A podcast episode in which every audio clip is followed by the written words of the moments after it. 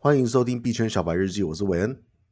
Hello，你好，我是 Snail。每天我们在这边分享一些币圈大小事，跟我们自己的一些心得。Snail，这周有什么新闻要跟大家分享呢？呃，我们先把上周的坑补了，就是 Solana 的持有人大多是哪些？对啊，对啊，是投资人吗？还是谁呢？哦、呃，这边不小心挖到他的早期黑料啊。币圈混久一点，应该都知情了。这个是 Solana 在刚出来的时候，他承诺的流通量只有呃，好像八百万颗吧。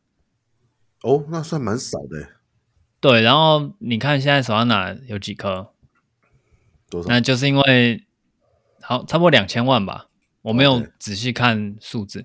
嗯，比例差不多是这样啊，确切数字可能多几个零或少几个零。对，那这样子。呃，为什么会差这么多？是因为早期的时候，Solana 有被发现，其实有很多它的币是在一个钱包里面，比它承诺在市面上流通的还要多得多，大概是一千两百万颗，比例差不多是这样。这种事情比流通量还要低，这种事情会发生也很奇怪啊，因为币圈所有的东西都是匿名的公开，不是吗？它他发他做这样子的事情，那一定会被一些科学家发现的。对，所以他当那时候就是这样被发现了。OK，他没有做的很努力吗？我觉得应该尽他的最大努力了啦。但是，但是无论如何，这个 Solana 还是从同一个智能合约发行出来的嘛，对不对？对，那根本就藏不住啊，藏怎么藏都藏不住啊。可能有可能是因为他有自己的 Solana 链了，嗯，对啊，他自己的币可能有一些方法可以，他觉得可以藏住，比较低调隐秘。OK，对，那呃，当初被发现嘛，那 Solana 的官方回应是这个这些币是在造市商手中，那也承诺这些币之后会被销毁，嗯，所以他早期是有这个黑料啊，那。过了这么久，因为 Solana 也算一只蛮蛮久的币了。过了这么久，它的那些币有没有销毁？呃，比较难查证。嗯，所以 大家大家那个事情过了之后，就已经开始去看下一件事情了，也不会回头过来咬着这件事情不放。对，毕竟它也是曾经从三块涨到两百块的一只币嘛。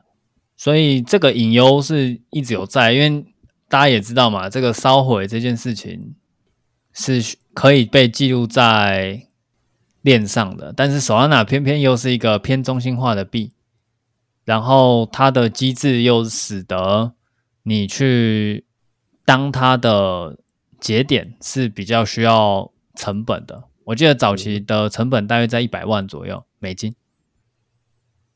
所以平民基本上是当不了节点的。那这些大户，你有没有办法去排除这些造市商去当节点，然后做一些事情，就比较算是一个隐忧啦。那当然，他现在这个币活得好好的，可看起来是没有，但是隐忧是存在的。嗯、对啊，因为所有，对，所以我们不能把话说死。所有在 Solana。相关的短视频那个评论，所有人都是在酸他的那个不不不分散，然后集中集中式的一个技术。对，所以他这个隐忧是蛮大的。那具体持有人分配是什么，就比较难讲啊。因为有些散户，说不定有一群散户，他们其实是一个机构、一个法人，这个你没有办法一个一个去。虽然大它是公开的，可是你也没有办法一个一个去真的知道这些钱包的持有人是谁。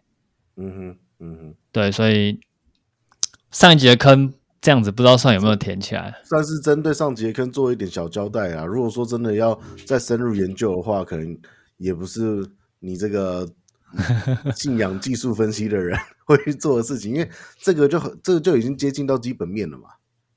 就是可能需要有一定水平的科学家才有办法真的知道这些东西都是谁在拿着的。嗯。对啊，就是不能像我们都是道听途说、听八卦，他们会去看智能合约跟交易记录。对，所以这坑只能填到这边，我们就填一半这样，那剩下的一半就 交给时间跟风去处理了。那这周还有吗？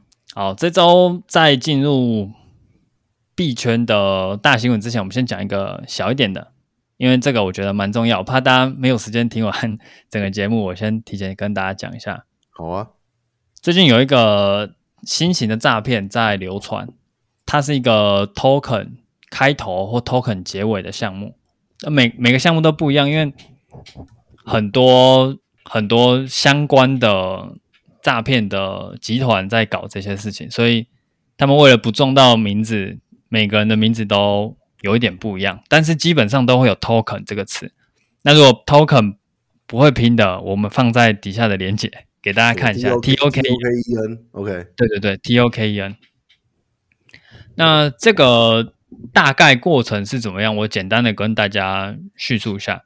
嗯哼，哎，早期。在交易所的还没有那么盛行之前，呃，有一个币圈的工作叫搬砖套利，就是今天这个交易所比特币是三万，那个交易所是四万，那我就在三万的地方买一点，去四万的地方倒卖，嗯，然后让两个交易所币价平衡，这样子，嗯、但是这就叫一个搬砖的过程，嗯哼，当然币价不会那么浮夸啦，只是、啊、你刚刚说这个数字，如果如果有这种机会存在的话。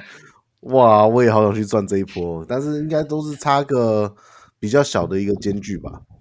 对，而且它是会浮动的，所以这这件事情是存在亏钱的可能性。对啊，而且交易也有交易成本啊。对，还有跨链转来转去那些钱都要考量进去，嗯、所以早期的搬砖其实是蛮需要资金门槛的一件事情。嗯哼，至少你搬的那一波砖要抵掉你的车费，还要有多才可以套利。那现在现在的话，大部分都是靠着机器人跟造市商去平衡这些物价，所以搬砖套利的机会还是有，只是你的收益就不会有这么高。对，那还是有很多人在做搬砖，因为因为还是存在套利空间，一定有机器人跟造市商还还没有触发他们介入的时候的那些价差可以让他们赚，所以搬砖套利的人还是很多。那。嗯这一次这个 token 类型的诈骗，就是打着搬砖套利的这个旗号去诈骗。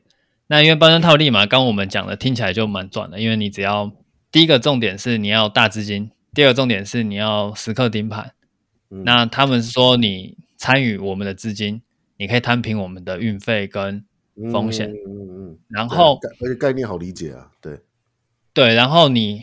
不用操作，因为机器人他们有，所以你只要把钱放在那边，它就会自动变更多的钱，然后分给大家。嗯，这种这种区块链加密货币套利机器人，我也被我也被就是常常被洗它相关的广告。对，那最近比较红是因为好像有真正的跟 token 有关的项目，是一个真的项目，然后做的事情有一点类似，但是不全然一样。仿盘就是。都是资金盘，所以都是在蹭流量，然后最后都会领不出来。真正的项目不会给到那么多的收益，嗯，他可能给十趴、二十趴就算多了。那对啊，诈骗的通常都是三十趴，我还有看到九十趴的，三十到九十都有可能。嗯，对。那为什么这件事要特别拿出来放在新闻这一块？是因为很多很多的 YouTuber 已经在接这些诈骗的业配了。哦，他们是知情而业配，而还是他们是不知情？反正你给我业配的赞助费用，我就我就业配。呃，我觉得不可能不知情，因为哦，哇哦，搬砖套利不可能有三十趴到九十趴这么浮夸哦，逗了两个字，所以才会这么奇怪。月收三十趴到九十趴，哈哈，太夸张了吧？月收这样子有懂，一千都很多哎、欸。对，这样子有懂哈，所以嗯。一百趴是诈骗，不可能有 YouTuber 看做做币圈的 YouTuber，你看不出来这个东西月收三十到九十趴是业配，那你干脆不要做 YouTuber，你不要做币圈 YouTuber，你就是叫韭菜，大概这样啊，会太凶吗？OK，那不过不过他们把他们的名字跟这些诈骗的项目挂在一起，对他不是也是会有长久的一些。伤害吗，名誉啊，或者是他的一些观众对他的信任度啊，等等的，还是这些都是一些名不见经传的。但是他可以说我也被骗了很多钱，哦、我也是受害者，这样。哎、对对，所以我我不是我不是人不好，我是笨，这样。对，所以大家留意一下，因为 YouTube 真的太多太多这个 Token 系列的业配在投放。你一直讲 Token 系列，意思是说他会讲一个 Something Token，比如说苹果，对他可能叫什么 Token Set 或者 Set Token 或者是什么 Crypto Token，对对对。然后最后呢？那这个为什么为什么被辨认出来他是诈骗？这个应该不用辨认吧？不是啊，最后嘞，它是一个庞氏骗局，搬东补西，还是它是一个软体骗局？你用它的软体，然后你会一直看到自己获利，但是其实领不出来，还是它就是一个很很简单的大诈骗？然后你钱进去之后，他们隔一阵子之后就就就就就就就掏空跑掉。目前的运作模式像资金盘。就是还可以提领的资金盘，所以确实有人获利啊。挖挖，就是你你初期的人大概会会为了为了他的那个要捞更多，呃，真的赚到，甚至回本还赚一些。可是中后期的人大概就整个会被坑掉。对，所以这个目前是还可以提领，然后收益都还在，但是它究竟会不会被关掉呢？我觉得会，好不好？一百八会，我就把这这句话放这边。总总之听起来太。就是 too good to be true 的，你就不要不要进去，除非你你自己心知肚明这是一个资金盘，然后你也是要去冒那个撸资金盘，对，撸撸那个前面有机会赚回来的，那就是你自己去对赌咯。但我们不非常非常不呃建议这去参与这样子一一听就知道是诈骗的事情。对，那这样的话会不会被告啊？我我自己的论点是，你只能告 YouTuber。接业配的那个，那你要告项目方是一百趴告不到。那原因有两个，第一个是 YouTuber 都是实名的，可能都有脸，或者是反正他一定有绑一个信用，诶，绑一个银行户头是可以让 YouTuber 的收益打进去的。那项目方会不会被告？他可能会被告，可是你要告谁不知道，因为区块链是匿名的。项目方很多都是匿名的，啊而且如果他已经摆明就是要做诈骗的话，那一定都是匿名的。对，所以基本上你只能找业配 YouTuber 负责，他会不会负责就看他的良心跟财力。不止啦，我觉得像之前，嗯，如有一些 YouTuber 他负责，应该是怕真的上法院吧，不只是良心的问题。哎，那如果说他在影片里面打免责声明的话，那这样算谁的？这可能就要 找律师朋友 来问了。免责感觉。有机会让他逃掉啦，就是说什么投资理财有赚有赔，然后嗯，你要自己做好功课，对，对啊，购买前景高，对，对对对，说明书，好吧，这有点超出我们我们三个的专业能力能够能够能够解释的事情。对啊，所以他可能加一个项目方可能会跑路，那这样他还接得到吗？就。不知道啊，所以对啊，就是真的太超出我们常识范围，反正不要碰就不会出事。嗯哼，嗯哼，对。所以今天是不是差不多这样？对，那本周的新闻分享就到这边。那我们明天由伟恩为我们带来更多的币圈大小事。感谢您的收听，我们明天再见，拜拜，拜拜，拜拜。